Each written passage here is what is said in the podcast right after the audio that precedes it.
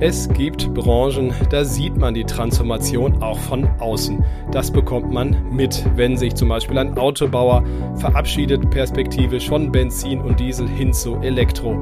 Andere Branchen und Unternehmen, naja, da passiert das eher im Verborgenen, obwohl wir zum Teil mit ihren Produkten im Supermarkt oder woanders jeden Tag zu tun haben. Ein solches Beispiel ist Eckes Granini und deren CEO.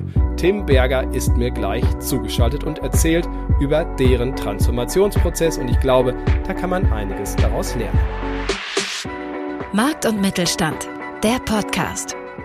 Deutschlands Stimme für Familienunternehmen. Aktuelles und Zukunftsthemen rund um den Motor der deutschen Wirtschaft. Mit Thorsten Giersch.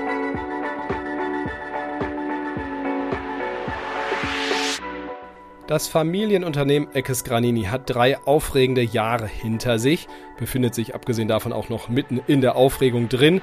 Es galt, die Corona-Krise zu überstehen, Lieferkettenproblematiken und bei all dem hat man eben auch digitalisiert, Prozesse neu geschaffen und ganz viel Transformation betrieben, auch Richtung Nachhaltigkeit. Wie das ging, erzählt mir jetzt Tim Berger, der CEO. Hallo Tim. Hallo Thorsten, danke für die Einladung. Ich freue mich sehr, dass wir uns heute unterhalten. Wenn bei uns Journalistinnen und Journalisten was schief läuft, kriegen wir oft so einen Spruch zu hören, naja, ihr seid ja wie eine Schülerzeitung, was tatsächlich vielen Schülerzeitungen nicht gerecht wird. Ich war da auch mal Chefredakteur. Kommt bei euch dasselbe mit dem Begriff Saftladen? ja, gute Frage. Ähm, Saftladen benutzen wir wirklich auch intern äh, mit dem Augenzwinkern. Ähm, aber klar, wenn mal was schief läuft, äh, dann fällt das Wort durchaus auch mal. Wir nehmen es aber positiv und als Ansporn, das besser zu machen. Ihr seid ja aber viel mehr als ein Hersteller und Produzent von Saftprodukten, oder? Absolut, absolut. Also Eckes Granini ist äh, ein tolles Unternehmen mit ähm, sehr alten Wurzeln, 166 Jahre alt schon. Äh, wir sind immer noch zu 100 Prozent in Familienbesitz von der Familie Eckes Chantre. Und wir sind Marktführer ähm, in Europa für fruchthaltige Getränke. Und äh, unsere Marken kennen viele Verbraucherinnen und Verbraucher natürlich. USC sicherlich als die berühmteste Marke, äh, die 1958 selbst äh, gegründet, erfunden wurde von Eckes. Und dann eben über Akquisitionen noch viele andere Marken, ähm, die wir im Laufe der Zeit hinzugekauft haben. Marken wie Granini, ähm, die, glaube ich, auch jeder kennt, ähm, Joker, äh, Good Morgen, Jo, wir haben viele, viele Marken in Europa und sind insgesamt aber auch in über 80 Ländern präsent auf der Welt. Vielleicht noch ein Satz zu dir persönlich, das soll in so einem Podcast ja auch nicht zu kurz kommen. Ähm, du hast schon viel von der Konsumgüterwelt gesehen. Im Moment, wie gesagt, bist du eher äh, im Supermarkt zu Hause, aber ich glaube, wer sich in seinem Badezimmer umschaut, findet auch Dinge, mit denen du schon zu tun hattest bei deinen ehemaligen Arbeitgebern, oder? Ja, ich habe ähm, auch bei mir natürlich, bin auch markentreu, äh, von einem Fahrduschgel über Schauma Shampoo, was ich damals bei Henkel ähm, gemacht habe, dann bei L'Oreal Men Expert, Fructis und äh, diverse L'Oreal-Produkte, die wir immer noch schätzen und lieben, finde ich in meinem Bad. Und ich gucke auch immer, wenn ich irgendwo eingeladen bin, was so meine Gastgeber so an Produkten benutzen. Das ist nach wie vor so ein kleiner Tipp bei mir. Also, die Marken, mit denen du zu tun hast, auch bei Eckes Granini, stehen natürlich seit 1958 zum Teil, wie wir gerade gehört haben, für eine gewisse Tradition, Stabilität, Markenversprechen. Aber hinter den Kulissen tut sich vieles. Was sind denn oder waren in der nahen Vergangenheit denn so große Herausforderungen für Eckes Granini?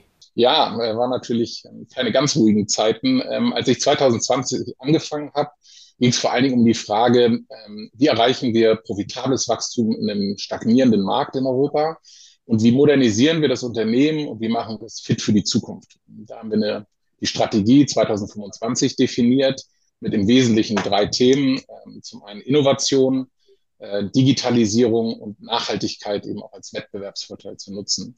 Und das Allerwichtigste war damals die größte Herausforderung, ähm, die Transformation des Unternehmens wirklich einzuleiten, voranzubringen unter dem Schlagwort One Eckes Granini. Vorher war Eckes Granini sehr dezentral organisiert, die Länder sehr stark, sehr unabhängig. Aber das funktioniert in der heutigen Welt eben nur noch eingeschränkt. Und äh, der große Schritt ist es für uns gewesen, dann eben ein, ja, sagen wir mal, ein hybrides Modell zu finden, wie wir stärker zusammenarbeiten, stärker kooperieren, schneller agieren in einem sehr schnellen Markt die Konsumentenbedürfnisse und die Handelspartnerbedürfnisse eben besser ja, zu befriedigen ähm, und dem Markt gerecht zu werden.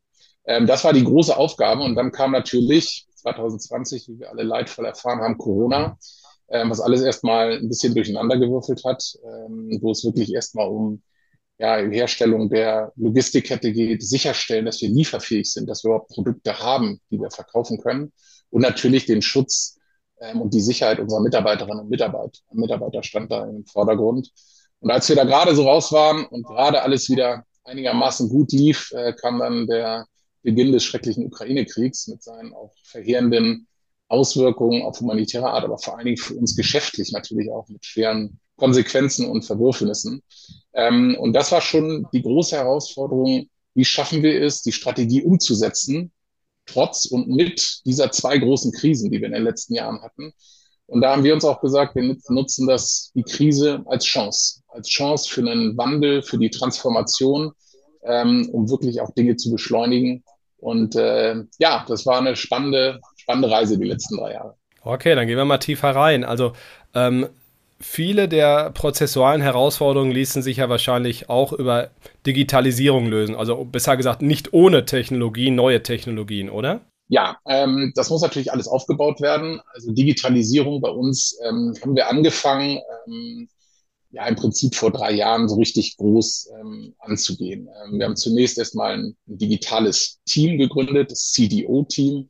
Ähm, klein, agil, ähm, mit sehr motivierten und ähm, sehr gut qualifizierten Mitarbeiterinnen und Mitarbeitern, aber die vor allen Dingen auch eine sehr hohe emotionale Intelligenz haben, weil Digitalisierung bedeutet und vor allen Dingen bei uns auch bedeutet, einen Transformationsprozess voranzutreiben, neue Art zu arbeiten. Und da braucht man einfach auch diese Nähe und das Verständnis für andere Mitarbeiterinnen und Mitarbeiter, für neue Prozesse, ähm, unabhängig von der fachlichen Expertise. Und ähm, dieses CDO-Team hat vor allen Dingen auch den Ländern geholfen, bei der Umsetzung wirklich auch hands-on neue Dinge zu etablieren ähm, und die Digitalisierung voranzutreiben. Und wir haben als zweiten Schritt sehr klar die Ziele natürlich definiert. Was soll denn genau passieren? Digitalisierung ist ja ein großes Wort. Äh, da kann man eine ganze Menge machen. Und wir haben uns vor allen Dingen für uns relevante Themen bei der Digitalisierung ist die Digitalisierung der Medien. Also wie kommunizieren wir mit Konsumenten? Was machen wir da? Social Media mit Influencern? Wie messen wir das? Wie werden wir besser? Wie werden wir schneller? Und auch der ganze Bereich ähm, E-Commerce, den wir wirklich ähm, für uns auch entdeckt haben äh, und da eben entsprechend das Wachstum generiert haben die letzten Jahre auch im E-Commerce-Bereich. Dann mussten wir natürlich organisatorisch gucken, wie kriegen wir das Ganze ähm, in Gang. Und wir haben uns, ähm, neudeutsch heißt das Digital Tribes, also digitale Gemeinschaften gegründet. Das heißt, über Ländergrenzen, über auch Abteilungsgrenzen hinweg ähm, eine, eine Gemeinschaft geschaffen, die zusammenarbeitet an den Themen, weil natürlich E-Commerce zum Beispiel ist auch etwas, wo man sehr eng mit dem Vertrieb arbeiten muss, mit der Logistik. Das hat große ähm, Veränderungen mit sich getragen, was wir ähm, gemacht haben im E-Commerce-Bereich. Und insofern war das eine spannende, spannende Reise und ganz wichtig eben auch, sich zu überlegen und umzusetzen, wie wollen wir zusammenarbeiten. Ähm, und das war, hat gut geklappt, ähm, sowohl im E-Commerce als auch im ganzen Mediabereich. Aber das sind große Veränderungen und das darf man auch nicht vergessen. Das sind natürlich teilweise auch ähm, ja, unterschiedliche Kulturen, die aufeinander prallen, wenn man Mitarbeiterinnen und Mitarbeiter hat, die schon viele, viele Jahre hervorragend gearbeitet haben, aber eben einen eher traditionellen Weg der Arbeit haben. Und dann kommt ein neues Digitalteam, die alles neu machen wollen, alles schnell. Äh, das ist nicht immer ganz einfach. Und das, wie gesagt, in diesen letzten drei Jahren, das war schon eine sehr, sehr spannende Reise. Du hast jetzt zwei der drei großen Revolutionen, die auf Menschen und Unternehmen gerade einprasseln, schon erwähnt. Also naja, das Ende der, der westlichen Vorherrschaft, Ukraine-Krieg ist natürlich ein Ding, was viele nervös macht. Wir haben zweitens die digitale Transformation und drittens die zu Nachhaltigkeit. Äh, auch da seid ihr nicht außen vor. Ich zahle auf jeden Fall gerne äh, Pfand sozusagen für eine hohe C-Flasche. Macht das jeder? Also wo und welchen Stellen merkt ihr wirklich, wie, dass ihr euch nachhaltiger wandeln, wandeln wollt, wandeln müsst und wo, naja, tut es auch manchmal weh? Ja, Fund ist ein, ist ein wichtiges Thema, ähm, für das wir auch jahrelang gekämpft haben und wir sind sehr froh, dass das in Deutschland umgesetzt wurde. Wir setzen uns auch in anderen Ländern für ein, wo es das Pfandsystem noch nicht gibt. Aber natürlich ist Nachhaltigkeit nicht nur Pfand. Verpackung ist ein extrem wichtiges Thema.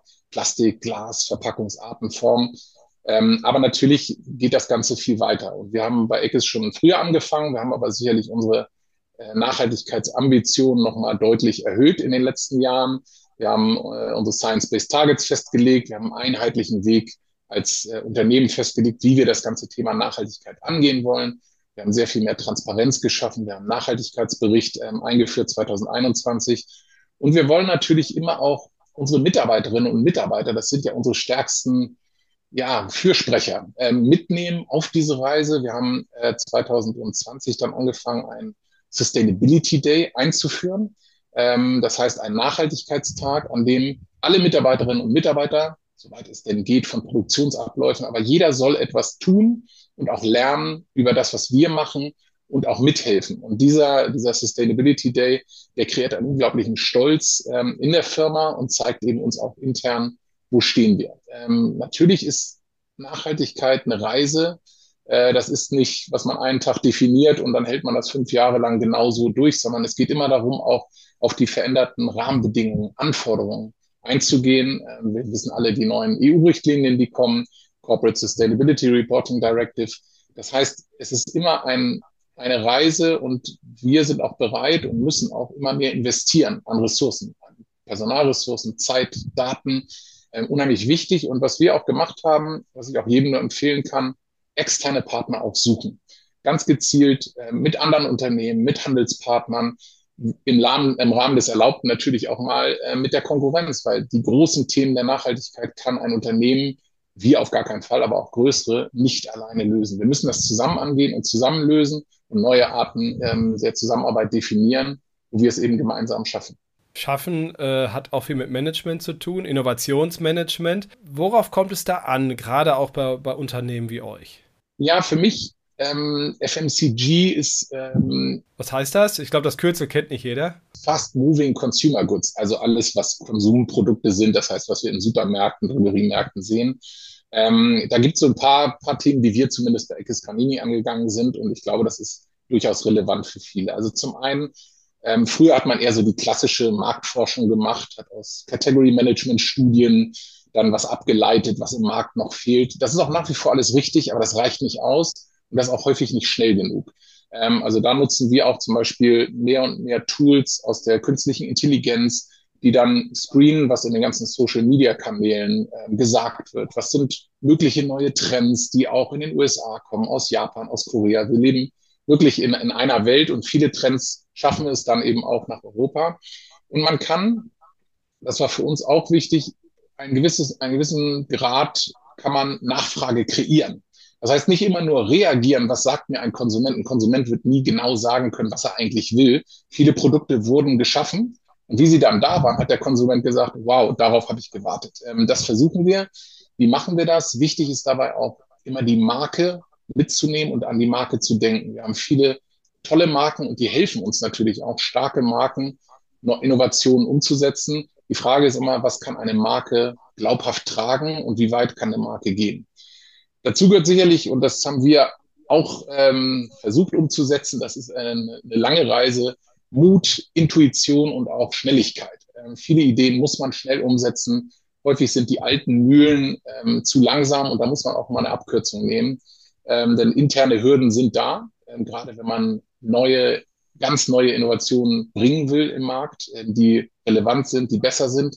Ähm, aber das ist schon extrem wichtig, da auch das Stück Mut und Intuition zu haben. Und auch hier wieder, wir haben gute Erfahrungen gemacht äh, mit externen Partnerschaften. Es gibt viele ganz spannende Lieferanten in unserem Bereich und die gibt es bestimmt in anderen auch ähm, mit Lieferanten zusammenarbeiten, gemeinsam mit Startups zusammenarbeiten, mit den Kleinen, die teilweise gute Ideen haben oder gute Wege und neue Wege, ähm, Innovation umzusetzen, aber auch mit den Großen. Mit äh, Station F in Paris haben wir eine Kooperation mit der sogenannten Shake-Up Factory. Das ist also jemand, der sich für Nahrungsmittel ähm, da in dem Bereich spezialisiert. Also Kooperation, externe Partnerschaften und für mich als, als letzter Punkt ganz wichtig, die internen Prozesse und wie gearbeitet wird, zu hinterfragen und zu ändern. Warum? Wenn ich schneller sein will und anders Innovationen will, machen möchte, dann muss ich auch eine neue Art der Zusammenarbeit finden. Ich muss die Prozesse überdenken. Wir haben zum Beispiel bei Ecos Granini jetzt einheitliche KPIs. Wir haben einen einheitlichen Prozess über die Länder und Abteilungen hinweg geschaffen. Wir haben ein einheitliches Tool, um eben auch transparent Innovation zu managen. Also eine ganze Menge, spannendes Thema. Ähm, und ich kann da wirklich nur alle auch äh, ja, einladen, ähm, einige Punkte gerade im Thema externe Partnerschaften, Schnelligkeiten das auch mit anzupacken und umzusetzen. Eine Frage noch zum Abschluss. Ähm, du hast gesagt, dass die letzten drei Jahre vor allen Dingen keine leichten waren. Das nehme ich die unumwunden ab. Was ist denn so, äh, was sind die Themen für die nahe Zukunft oder die großen Herausforderungen? Ja, also zunächst ja 2023 ist für uns bisher ein sehr gutes Jahr.